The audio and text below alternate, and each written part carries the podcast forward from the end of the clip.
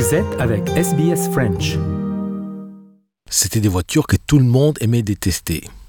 Les Lada, créées et construites en Union soviétique, raflaient régulièrement la palme des plus mauvaises voitures du monde. Mais à Cuba, la Lada ne fait pas seulement partie du décor, elle a aussi des fans chevronnés.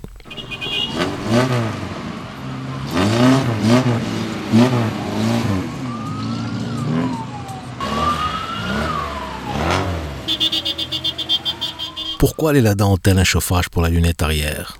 Pour garder vos mains au chaud pendant que vous les poussez. Et comment doubler la valeur d'une Lada? Remplir le réservoir d'essence.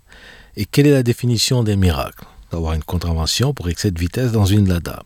Bien, les blagues n'étarissent pas sur la Lada, cette marque d'automobile tant décriée, fabriquée en Union soviétique depuis le début des années 70.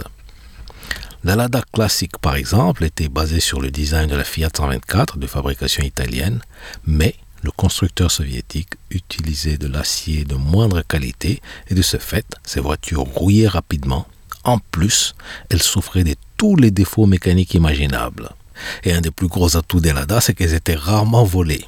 Mais pour les propriétaires cubains de l'ancien classique russe, les Lada suscitent une véritable passion et sont en effet l'héritage le plus visible de l'influence soviétique sur l'île.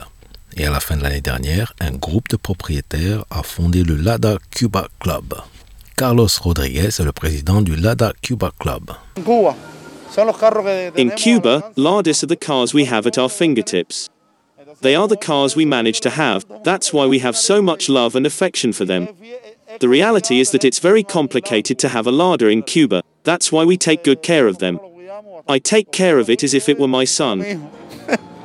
Les sanctions américaines contre Cuba sont en vigueur depuis les années 60 et rendent quasi impossible de se fournir des pièces de rechange. Et l'importation des voitures américaines est interdite. Cuba s'est donc tourné vers les soviétiques et les premières Lada sont arrivées sur l'île à la fin des années 60 et au début des années 70. Aujourd'hui, les Lada sont un symbole de statut pour leurs propriétaires qui doivent accomplir des miracles d'ingénierie parfois à grands frais, pour les maintenir en marche.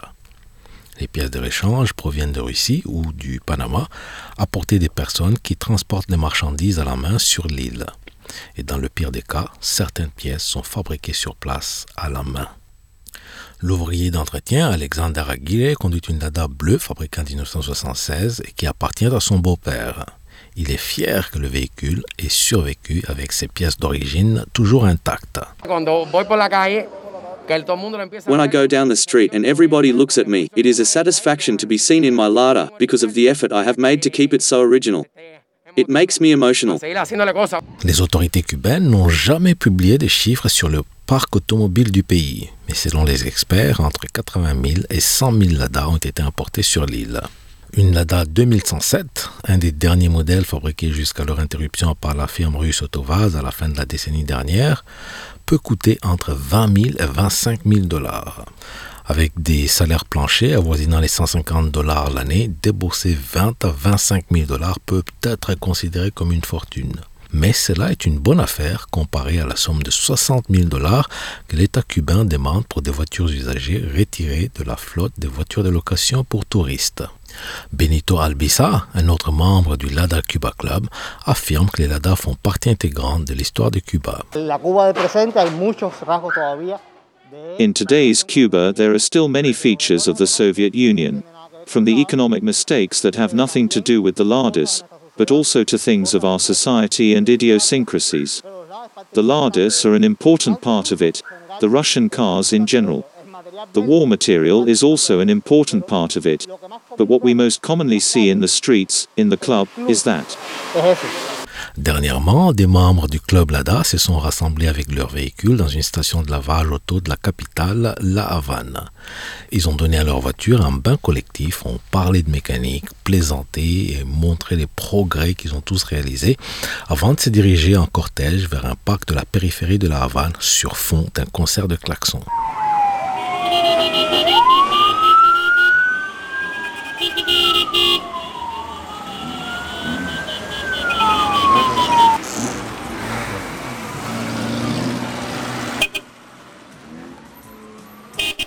Le constructeur automobile français Renault a pris le contrôle de la marque en 2016 et les Lada modernes offrent un rapport qualité-prix très apprécié.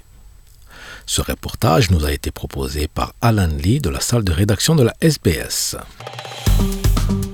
Aimez, partagez, commentez. Suivez-nous sur facebook.com/sbsfrench.